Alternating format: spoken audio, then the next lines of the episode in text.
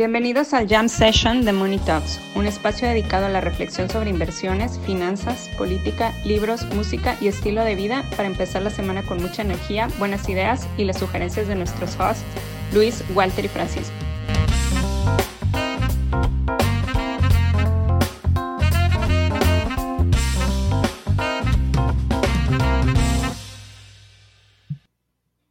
Pues buenos días, muchachos. Este, Buenas, buenas. ¿Cómo están? ¿Cómo estamos? Bien. Pues. pues aquí preocupados como todos por el clima, güey, y la sequía y el agua y todos vamos a morir.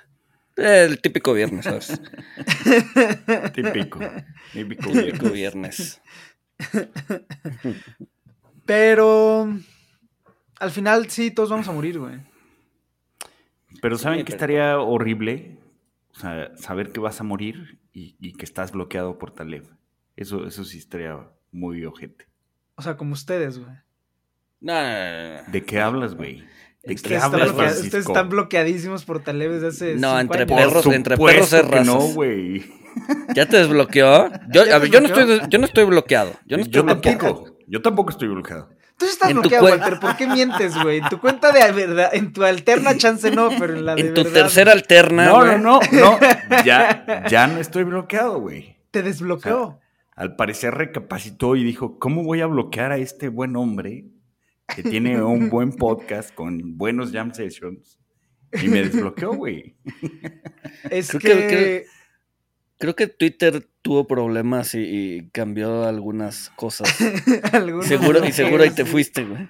Yo creo que sí. No, na- a ver, como, como es ese güey, no creo que revise su lista de bloqueados para hacer, para, para recapacitar, ¿sabes? No, güey, tiene bloqueado medio Twitter, güey. Pues O no, sea, o sea, pero, o sea, no es que me haya arrastrado como un gusano, no mames, ¿qué hiciste, güey? por eso digo, no me arrastré como un gusano, pero pues, le, le- le puse, le puse en un tweet que si me desbloqueaba y ya, eso fue lo que sucedió. O sea, desde tu O sea- alterna le mandaste un tweet arrastrándote. Te arrastraste como Que un caracol. no, que no, cabrón. como un gusano. Vamos, como un caracol. vamos, ahorita vamos a hacer un poco de, de- de arqueología en Twitter a ver el- el- la cuenta que tiene de Avatar un gusanito y que, y que copió a Taleb en los últimos días. Vamos, ahorita vamos a encontrar la alterna de Walter. La voy a borrar ahorita, güey.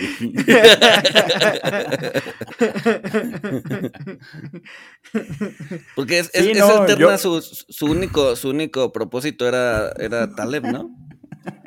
Sí, era para ver los, era para ver los tweets de Taleb que no podía ver en mi, en mi línea principal. en mi cuenta principal. Oye, pues hay un, pues un Taleb y Biden muy parecidos, ¿no? Perdonando a la gente, güey. Biden perdonando deudas y Taleb perdonando a, a- a trolls en internet y a Walter, güey. Entonces, ¿Por qué, por, qué los, por, qué los, ¿Por qué los diferencias en categorías, güey? Trolls en internet, punto, güey.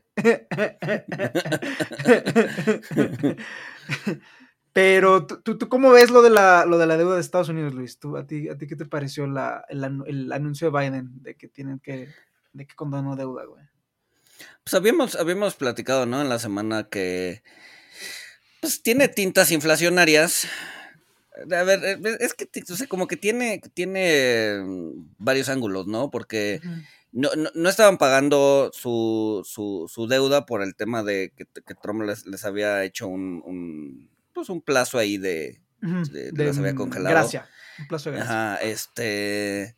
Las iba de. Se supone que, que vencía ahorita en septiembre y estaban, como, como me decías, estaban intentando ver si la pateaban o la re. O, o- o- ya volvían otra vez a pedirles que pagaran. Este. Y pues al final del día pues van a pagar en lugar de patearla, ¿no? Entonces, pues en ese sentido sí podría ser deflacionario. Este, pero si de todas maneras si la dejaban vencer y iban a pagar más, pues es como menos eh, pues menos inflacionario, digo, es más inflacionario que el escenario en donde simplemente quitabas lo que dejaba Trump y listo, ¿no? No sé si me expliqué, es muy temprano, estoy muy... Sí, no, o sea, lo que pasa es que, o sea, lo que pasó con, con la deuda es, Trump en 2020 les hizo una, morator una, una moratoria, ¿no? Que nunca terminó. O sea, que, está, o que más bien estaba supuesto que terminaba en septiembre, ahora en la semana que entra. Y en esa coyuntura, Biden estaba que si extendía la moratoria, que si no extendía la moratoria, que si esto, que si condonaba, que si no condonaba. Y al final lo que hizo fue una reducción de principal, extensión de plazos, y entonces a nivel de flujo, la gente va a acabar pagando menos en el flujo mensual de lo que pagaban pre-pandemia. O sea, si tú pagabas 800 dólares, ahora vas a pagar 450 dólares. Y además la deuda estudiantil, que eso afortunadamente no ha pasado en el radar de la gente. Hay deudas estudiantiles en Estados Unidos que están topadas a tu ingreso.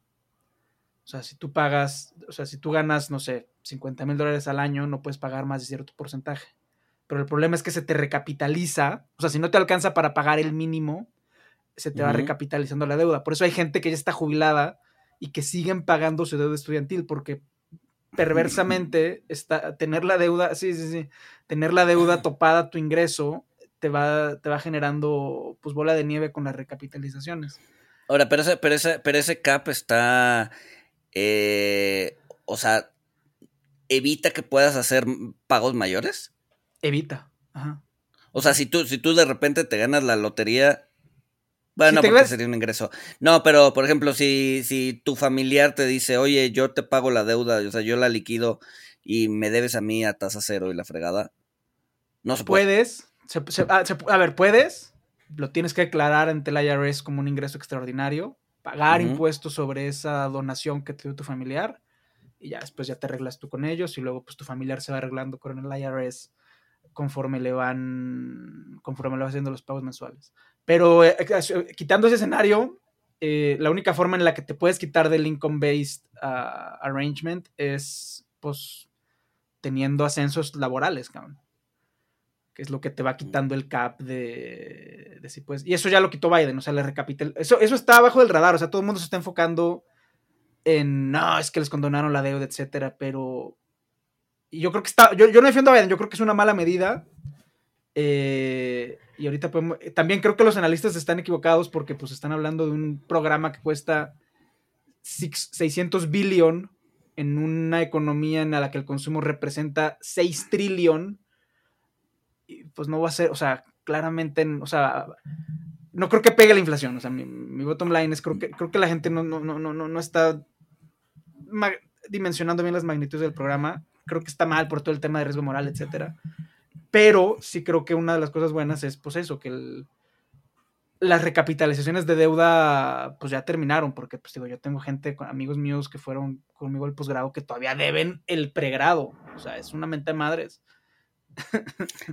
Pero, pero deben por, por, por, huevos, o sea, por no pagar, o, realmente si es una carga así, no me deja respirar, es así la, la tercera hipoteca hay de todo. O sea, hay un poco. A ver, digo, mis colegas del posgrado, pues en realidad no, no han terminado de pagar porque, como entramos nosotros en 2008, agarraron pues las tasas de las tasas bajas. Entonces, pues prepagar para ellos ahorita sería hacer una pendejada, pues agarraron tasas estudiantiles de 2%, 1%, 2.5%. Hay gente que agarró las tasas altas y pues para ellos sí están pagando 5, 6, que tienen el CAP basado en el, tope del ingreso y pues que se les está recapitalizando a esas tasas y pues ahí sí se convierte en una, en una, en una deuda impagable. El tema también con la deuda estudiantil en Estados Unidos es que como le debes al gobierno, no, no es que le debas a un banco, le debes al gobierno, eh, son deudas indefolteables.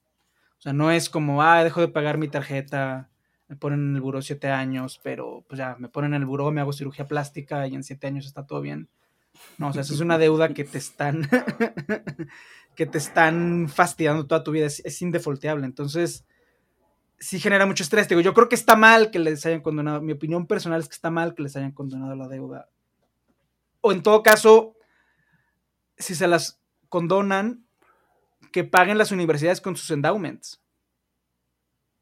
Que paguen las universidades con sus endowments. Porque aquí lo que está pasando es que las universidades, yo sí tengo simpatía al argumento de que no, es que Le vieron la cara de güey a los morritos de 18 años, los hicieron estudiar estudios de género y literatura inglesa y ahora no pueden encontrar chamba. Yo, yo tengo simpatía por ese argumento, pero los culpables son las universidades. Ahorita los que están pagando el costo del programa son los que no tienen grados universitarios.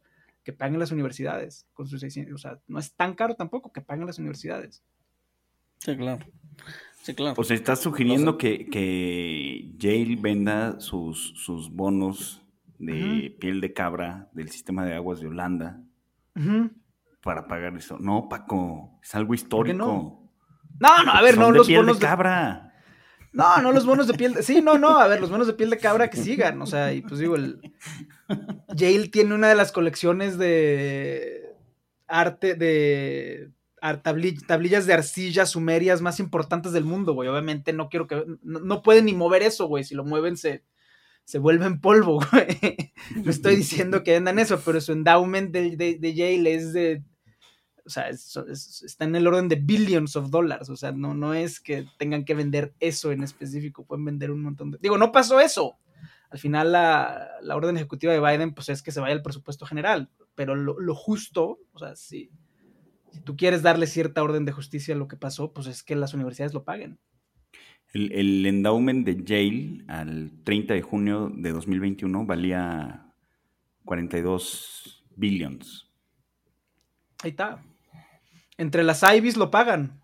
O sea, que, que Apoquine de 10 billions cada una. Eh, varía el estimado del costo. Yo lo que. El, más alto que he visto es 600 billion esparcido en 10 años. Con que las Ivy Leagues apoquinen de a 10 billion cada una, ya con eso salieron, cabrón.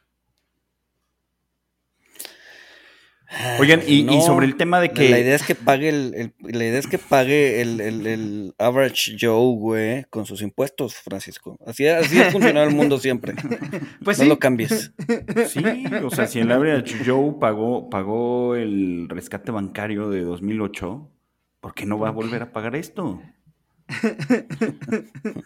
O sea, si, si, si creamos riesgos, si se crearon riesgos morales en 2008 con los banqueros, pues ¿por qué no crear con los estudiantes? Exacto, exacto, exacto, exacto. Oigan, ¿y creen que, creen que las universidades vayan a, subir sus costos? Sí, siempre, güey. o sea, entonces sí va a ser inflacionario. Que es de lo que más ha subido. O sea, en, los últimos, creo que tres años, algo así, o sea, ya, ya no habían subido los, los costos eh, universitarios. O sea, pero. no los habían subido por pandemia. por pandemia, sí, exacto. Porque la gente estaba no entrando a la universidad porque la gente entendió que meterse a conferencia, pagar 50 mil dólares al año por clases de Zoom, güey. pues no es muy buena idea, güey. 50 mil dólares al año las baratas, güey. Que además es uno de los rublos que, o sea, donde la inflación ha sido mayor en, los en las últimas décadas, ¿no? Sí. Sí, es muy raro, o sea, ahí te das cuenta de la precarización de la vida, ¿no? Todo lo que, o sea, televisiones, computadoras, estéreos, todo eso, tú ves, hay una, la gráfica clásica del New York Times es bienes de consumo, la inflación ha caído, en ha caído de esos productos, pero todo lo que realmente te hace pues clase media, educación, servicios de salud, etcétera, triplicado, cuadruplicado, güey, o sea, aumentado por órdenes de magnitud, cabrón, o sea, así es como una precarización muy interesante, güey, precarización de servicios que te hacen clase media, pero, ajá, güey, todos vamos a vivir viendo televisión y Netflix, güey. Exacto, ¿para qué necesitas educación, Francisco? No la necesitas. Es, que, es que estos precios, pues no, güey. O sea, mi, chamaca va a terminar estudiando, ser, siendo artesana o algo, güey. Sí, güey. Sale más barato. Influencer. Exacto, güey. Ah, hace poco vi, vi, un, mapa de eh, la gente, o sea, dividen Estados Unidos como en tres o cuatro zonas y la gente que quiere ser influencer en, en esas zonas, ¿no? Así como que en el en la parte del Pacífico, en el centro de Estados Unidos, Texas y aledaños. Y era así, el 50% de los chavos quiere ser influencer cuando sea grande, güey. O sea, 50%, ya todo. O sea, sí, la neta es que pues, no se requiere mucho para... Bueno, a ver, se requieren followers en, Instagram, ¿no? Pues es que... Este, Es una generación, en la, o sea, yo, yo insisto, o sea, es una economía de lotería en la que estamos entrando, güey. O sea, estamos, o sea, se ha vuelto tan cara la vida que el mejor shot que tiene la gente de generar un patrimonio es criptoactivos, meme stocks, eh, intentar ser influencer de nicho, o sea, es muy... Es una generación que se está condenando, a la que estamos condenando pues a eso, a intentar loterías, güey, porque las otras alternativas cada vez son menos viables. Pero ¿por qué nosotros? ¿Por qué? O sea, el mundo, porque pues nosotros ya estamos pegándole a la cosa. ¿Quién condena a los jóvenes, los viejos, güey? por, si, por, si, el viernes no era, por si el viernes no era tan depresivo, la frase acaba de decir. Viejos. Ok.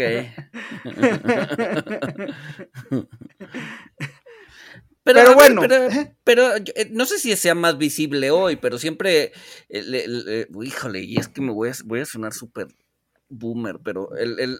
Tú siempre sonas boomer, güey.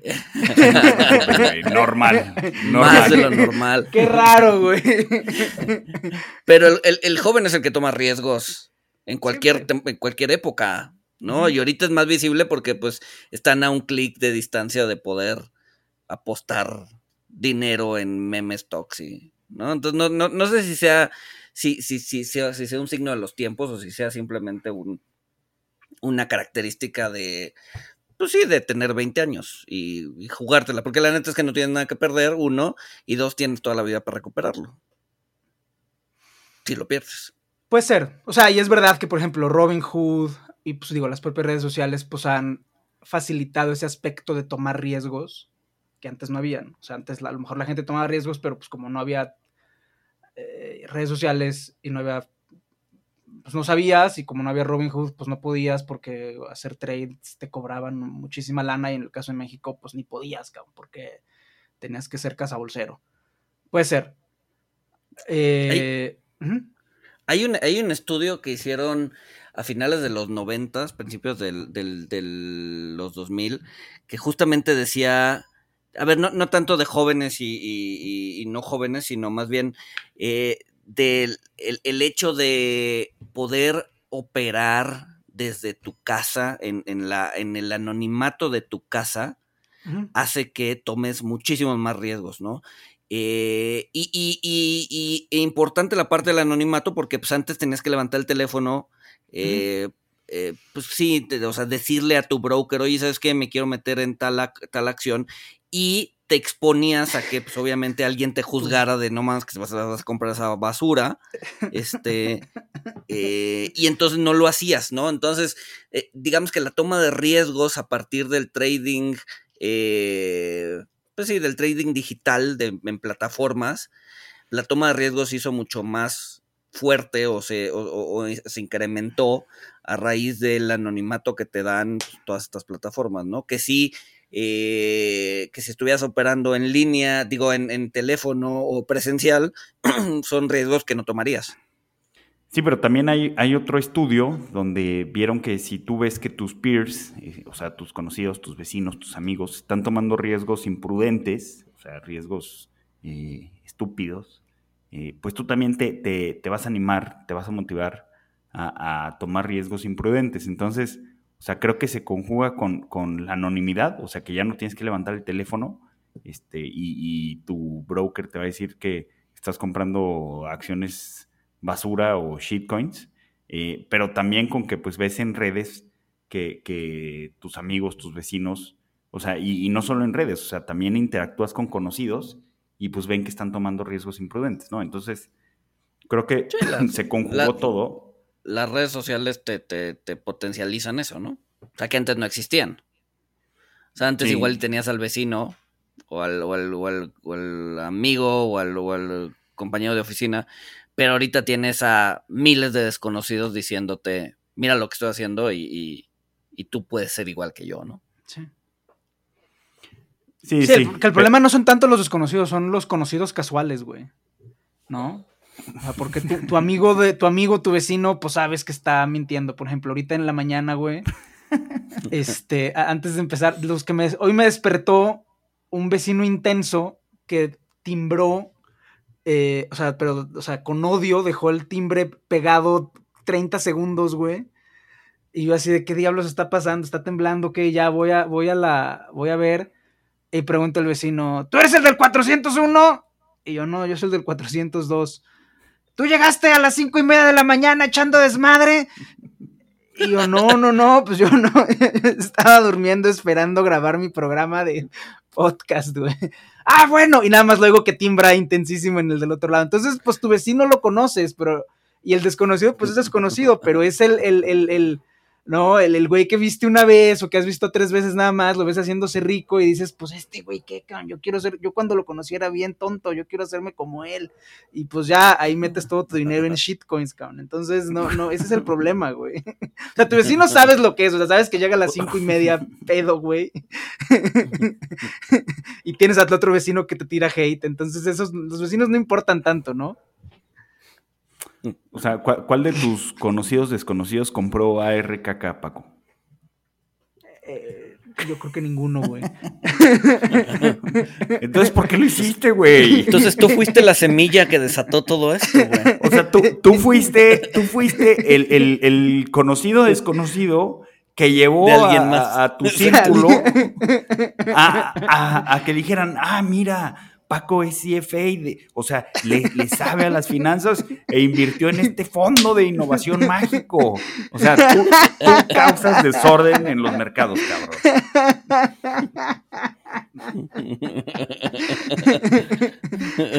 Ya se estabilizó el precio de Arca güey, y ahora nada más queda ir para arriba, Ya para abajo no puede ir, güey. Todavía le quedan como 45 dólares para irse para abajo. Pero mira, a ver, o sea, hay de innovación a innovación. Ve, por ejemplo, a la representante Pelosi, güey, que ya se hicieron públicos sus holdings de portafolio, güey. Y todo lo tienen tecnología, güey. Nvidia, Apple, Microsoft. O sea, no, no nada más es el insider trading lo que ha hecho rica Pelosi. Es que realmente es buen inversionista, güey. O sea, es una persona que cree en la innovación, que cree en el futuro, en apostarle a las compañías que, ah, no, sí, pues, si, te están financiando tus campañas y, la legislación que tú vas a hacer va, va a favorecer o perjudicar a estas compañías, sí, sí, sí, claro que creen en la innovación. no, no, no tengo duda. No, pero a ver, güey, o sea, una cosa es, o sea, sí les, sí les financian las campañas, güey, pero pues varias, o sea, mucha gente le financia las campañas, pues es la Speaker of the House, cabrón, o sea, no, no, eh, no, o sea, recibe de varias personas y pues yo no la veo invirtiendo, no sé, en carbón, güey, o sea, tiene dinero metido en Tesla, güey. O sea, eso, está, mal del sistema político norteamericano, güey, que estén recibiendo lana de gente, o sea, es, es, es un, es un, o sea, no, no está bien, güey, ¿no? Es, eh, son intereses ahí mezclados. No, no, no, no está bien, no está bien. O sea, que sea como, como aquí que el INE les dan a los partidos, güey. Pues debería ser así, es lo que ¿no? prefiero. O sea, hacer un pool. ¿No? Órale, no, yo no, güey. Yo sí prefiero. Pero es que entonces puedes, o sea, puedes empujar gente, o sea, o, o, o, hacer un cap, güey, ¿no? O sea, no te puedo dar más de 10 mil dólares. Sí, yo, yo creo que funcionaría más como, como, como un cap, ¿no? O sea, Creo que hay caps. O sea, creo que a nivel de persona hay caps. La, verdad, o sea, no, tengo idea y creo que voy a decir estupideces. O sea, pero seguro ustedes sí saben. O sea, cómo, funciona la, o sea, el americano. O sea, tiene, tienen caps en lo que se pueden gastar en, jugadores, ¿no? O sea, o, a los underdogs les dan un poco más de lana, algo así, ¿no? O sea, tienen, tienen reglas de... No, pero, para balancear, ¿no? Pero Walter habla del fútbol americano. Sí, sí, sí. Ah, ¿del, fútbol americano? Sí, Este. Sí, sí, hay caps. Hay caps de cuánto es lo que puedes pagar y de. O sea, sí, sí.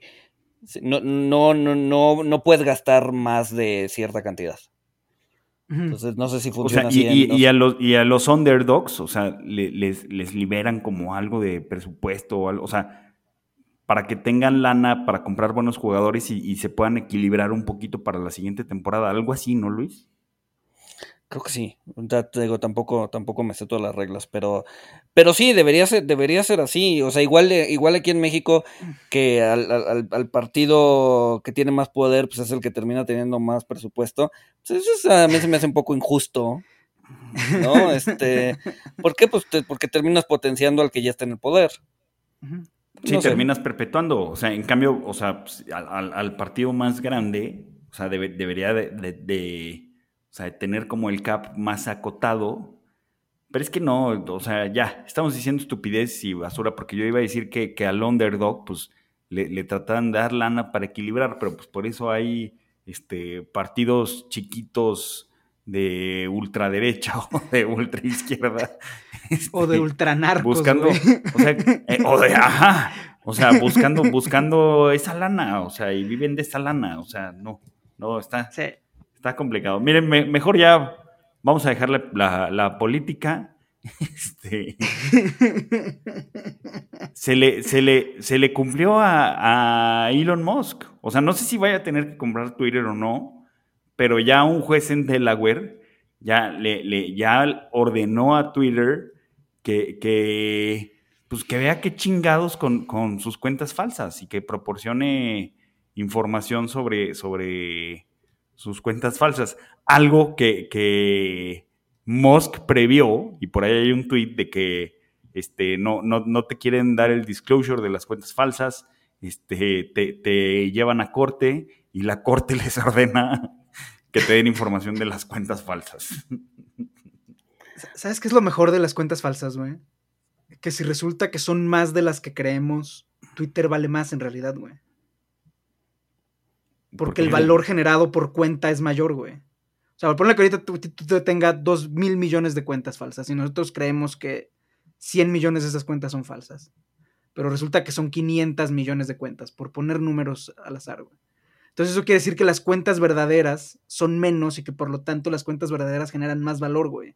Por ende, Twitter está subvaluado, güey. No, pero ahí, ahí, más bien el valor que aumenta es el de cada cuenta. Por eso.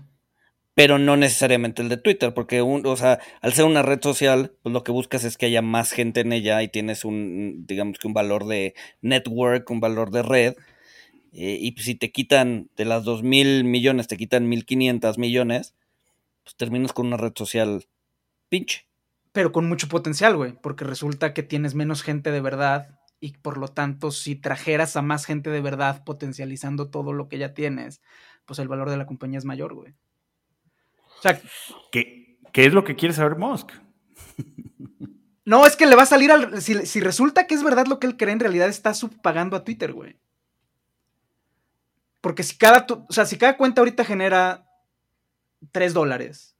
Pero resulta que, como hay más cuentas falsas de las que creemos, resulta que cada cuenta genera 4 dólares.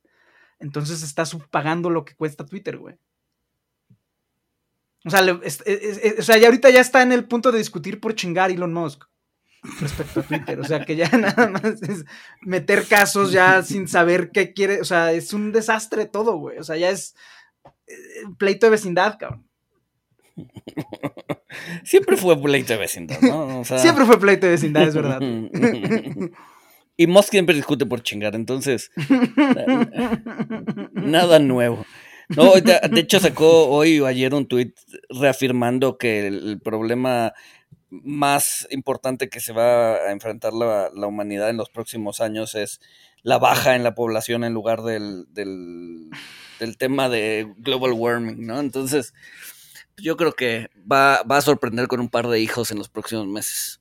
Oye, qué bueno que hablas de global, el, terreno. Eh, el, global warming lo va, lo va a solucionar él, güey, con sus coches impulsados por electricidad obtenida con carbón. no sé cómo. Oh, qué, bueno que, qué bueno que mencionas global warming porque la semana pasada nos tiraron hate porque en el episodio pasado que hablamos de sequías, eh, me llegó un comentario de, me parece sorprendente su capacidad de hablar de sequías por 30 minutos sin decir calentamiento global una sola vez. Entonces, ya, ya dijimos global warming dos veces, tres veces con esta, ya estamos cubiertos por el pasado, por este y por el siguiente episodio. Oye, pero, global warming, global warming, global warming, global warming, güey.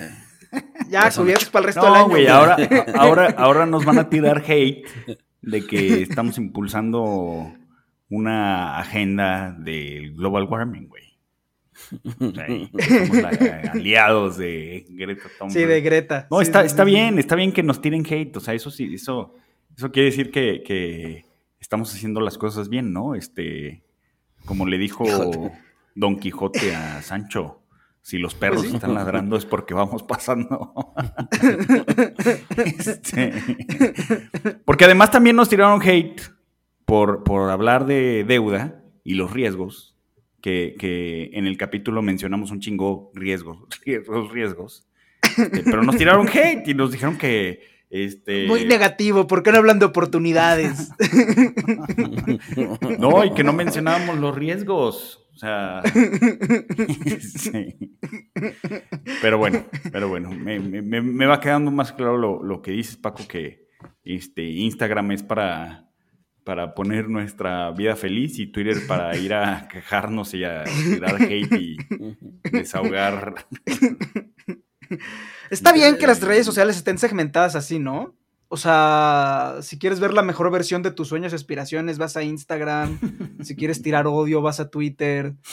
Si quieres mamar con tu carrera profesional, vas a LinkedIn. O sea, como que está bien Si que se estén segmentadas. Si quieres convivir con tus abuelos, vas a Facebook. Exacto. Exacto, güey. O sea, ¿quieren, quieren escribirle a, a los boomers, quieren, quieren hablar con Luis González, lo encuentran en Facebook. Pero yo creo que está bien, entonces así no, o sea, ya sabes a dónde vas, ¿no? Es casi como un parque de diversiones, güey. Ajá. Sí, supongo que sí. Supongo que sí.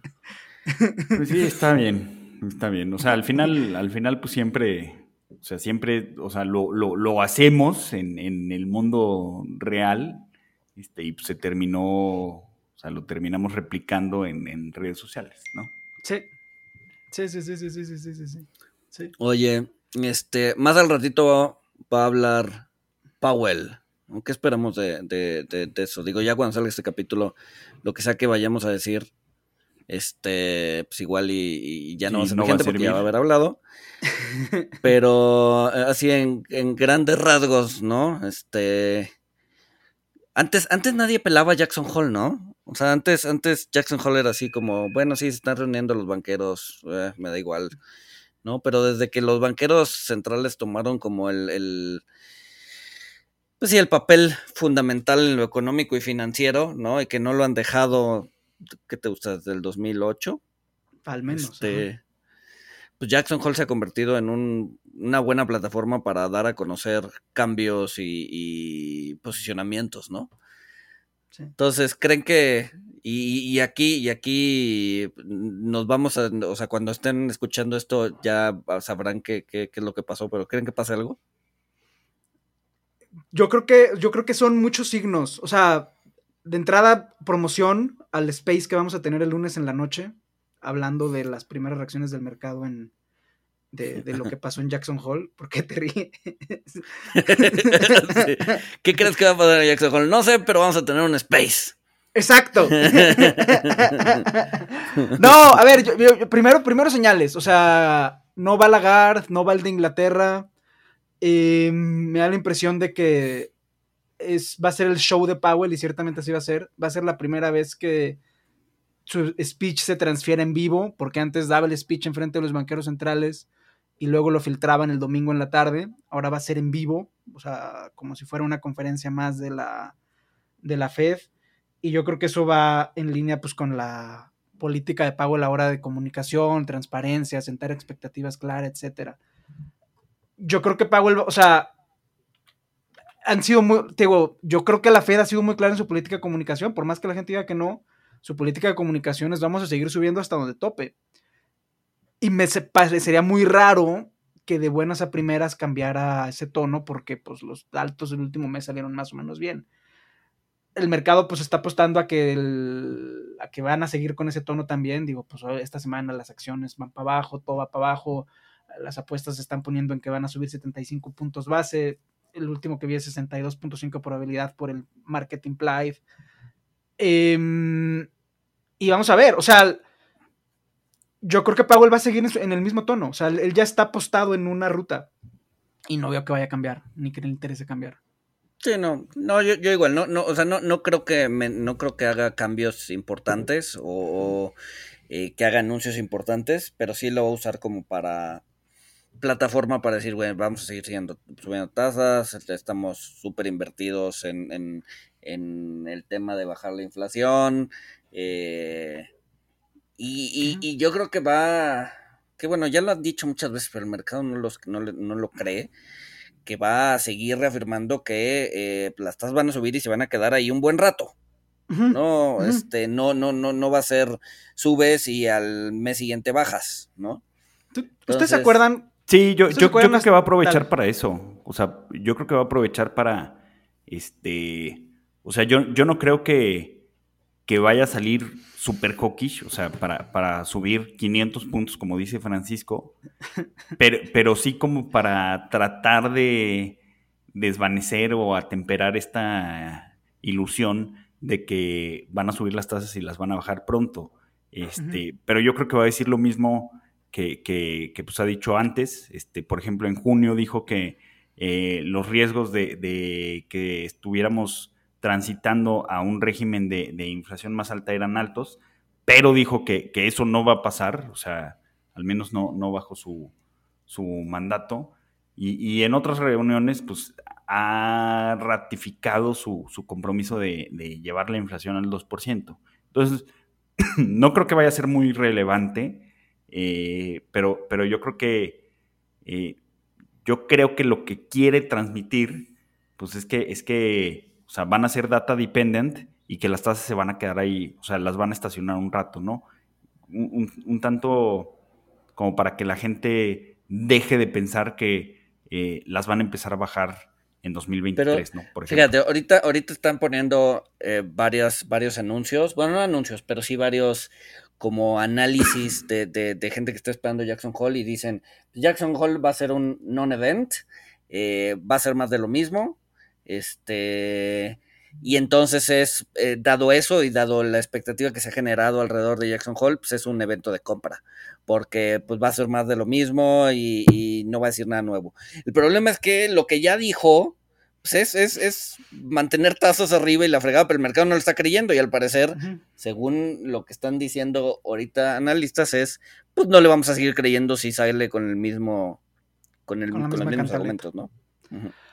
¿Se acuerdan en algún momento en los últimos años que habían dicho, no, es que llevamos una generación de inversionistas y de actores del mercado que no saben lo que es un contexto de tasas elevadas o un contexto de tasas alcísticas y quién sabe qué vaya a pasar cuando suban? ¿Se acuerdan que en algún momento esa era una, preocupación? Sí, sí, sí. Yo creo que esa preocupación es, es más o menos certera, pero, la, pero creo que la preocupación, o sea, creo que la preocupación de las tasas alcísticas está equivocada la última generación de inversionistas se acostumbró a que les cumplieran sus berrinches.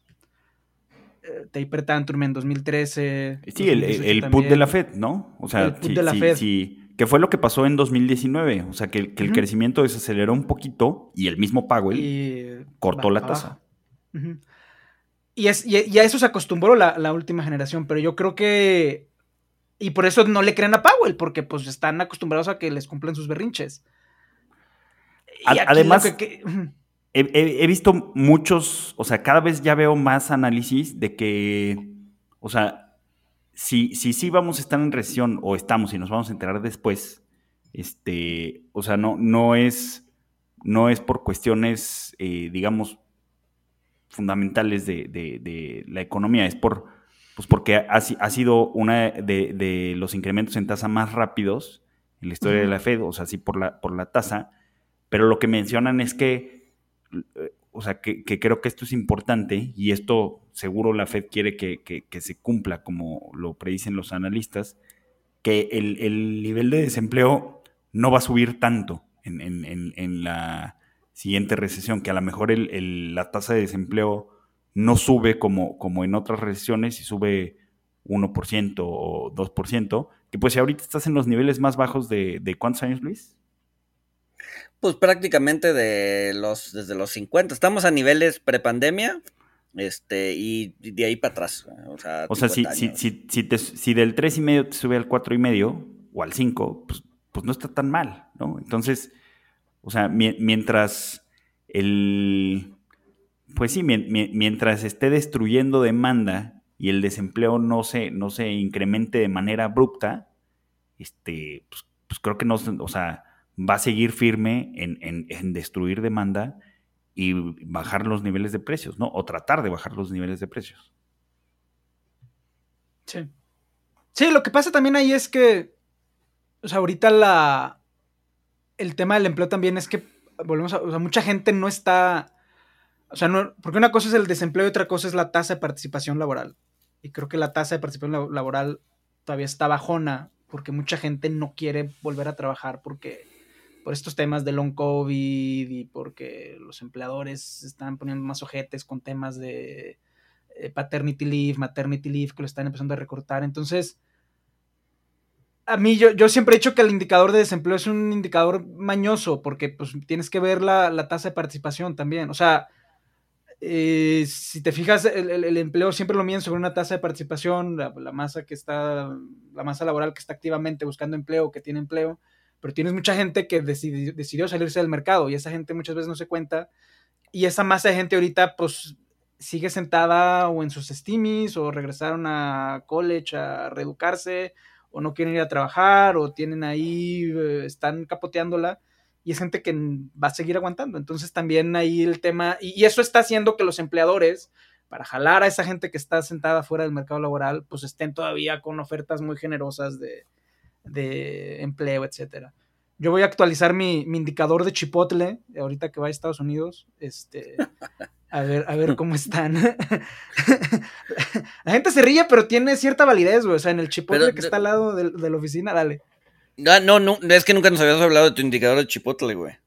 No, es que lo subo en el. Lo subo a Twitter. O sea, en el Chipotle al lado. Hay un Chipotle al lado de la oficina y siempre ponen las condiciones con las que están contratando a los, a los, pues a los, a la gente que en el Chipotle, a los empleados del Chipotle.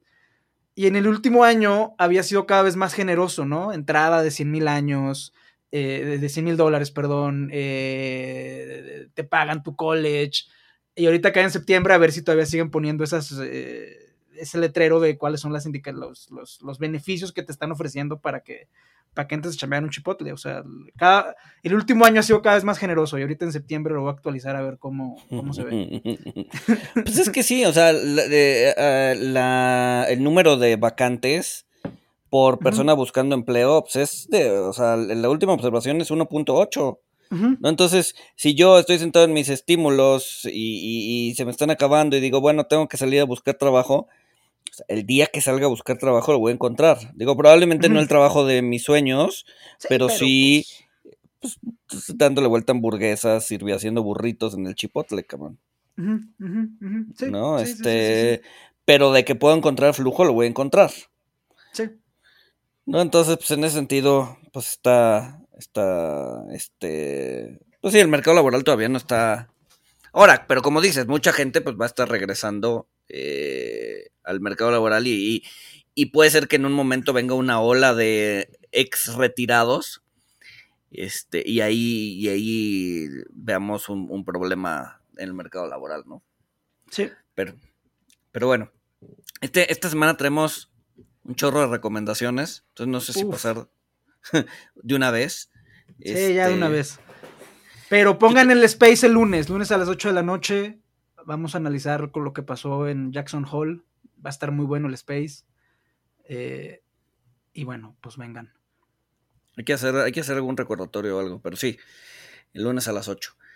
Eh, yo traigo un par. Bueno, empecé a leer un, libro que, bueno, en medio les adelanté en la semana, que está bastante bueno.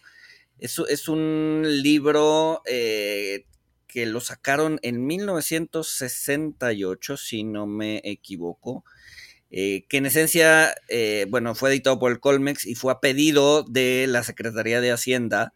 Eh, o sea, la Secretaría de Hacienda pidió al Colmex que, sacaran el, libro. es un libro escrito por Jan Basant, se llama Historia de la Deuda Exterior de México entre 1823 y 1946. La verdad es que está bastante bueno. O sea, a ver, se supone que el estudio lo pidieron, eh, se lo pidieron a tres personas y entregaron el estudio. Es un estudio un poquito más eh, denso, pero ya después Jan Basant, que fue uno de los que hizo el, estudio, pues decidió hacer un libro un poquito más digerible para, el público en general y sacó, este, y sacó esta edición, ¿no? Eh, no sé si se consigue en físico. Este, yo lo, lo, lo bajé de, porque estaba libre en JSTOR. En JSTOR lo pueden encontrar. Eh, pueden bajar los capítulos. Eh, y la verdad es que está bastante, bastante interesante porque, o sea, obviamente dejan de lado como todos los vectores sociales, políticos, bla, bla, bla, bla, bla, bla, bla, y se enfocan solamente en la parte de deuda, deuda pública, este, externa, interna. Eh, y está, está bastante interesante, ¿no? Te da un poco la idea de cómo se estaba financiando México en aquella época. Muy, muy, muy interesante y gratis en internet. Ese era uno. Y. Entonces David no le atinó, porque David creía que te ibas a recomendar otro. Que, ah, sí, que, lo, leyó, David imaginó el libro que te ibas a leer, leyó otro. Y lo, leyó, lo recomendó diciendo que yo lo había recomendado. Exacto. y dice que David es un librazo ahorita. David vive en un universo paralelo, al parecer. exacto, exacto. Este. Y otra película que se llama Vengeance, ¿no? Venganza, creo que salió este año. Eh, está, está, buena, es, es, una mezcla de humor negro, eh, crítica a la posverdad, eh, un poco de thriller. Este, está, interesante, ¿no? En esencia es un güey que tiene un podcast. Este, en, Nueva York, que no levanta y. Exacto, el tiran hate que no levanta y de repente eh, pues es, así como, o sea, se la pasa en Tinder y tiene citas y, ¿no? Eh, y una de las chavas con las que salió, eh, pues resulta que la asesinaron en algún lugar de Texas. y sus familiares le hablan para que vaya al, ¿cómo se llama? Al, velorio, porque según esto, pues, la chava estaba muy clavada con él y pues, se dedica a, o sea, dice, bueno, este creo que sería un buen, un buen podcast, ¿no? Un, buen mini podcast y entonces vamos a eh, intentar resolver el crimen, ¿no? Que, que, que, que de, la chava, ¿no? Entonces, pues e, este está, está interesante, está, está bueno, es humor negro, eh, una buena crítica a la posverdad, se los, se los recomiendo. ¿Está en Netflix o dónde la viste tú? No, no está, no, no, no, no no está en Netflix, tú la conseguiste, ya. Sí, la conseguí ahí, por otro lado. Ahí vemos dónde está. Oye, este, ¿qué te iba a decir? Este tema de la posverdad, ya se me olvidó. si me acuerdo les digo. Cualquiera que, cualquier cosa que ibas a decir, eh, seguramente era tu verdad, la respeto, Francisco. no, ya me acordé. Ya me acordé qué iba a decir. Ya me acordé qué iba a decir. Un podcast. Este año Tinder cumple 10 años. Parece increíble, pero Tinder lleva 10 años, claramente cambió la forma en la que la gente se está conociendo y apareando. Y hay un podcast muy bueno eh, analizando esos cambios. Es un episodio de un podcast que yo nada más oí ese episodio y bueno, ahí lo subimos a, a Twitter también. Pero bueno, Tinder 10 años, felicidades. Este, y bueno, pues este, nada más era eso lo que iba a decir.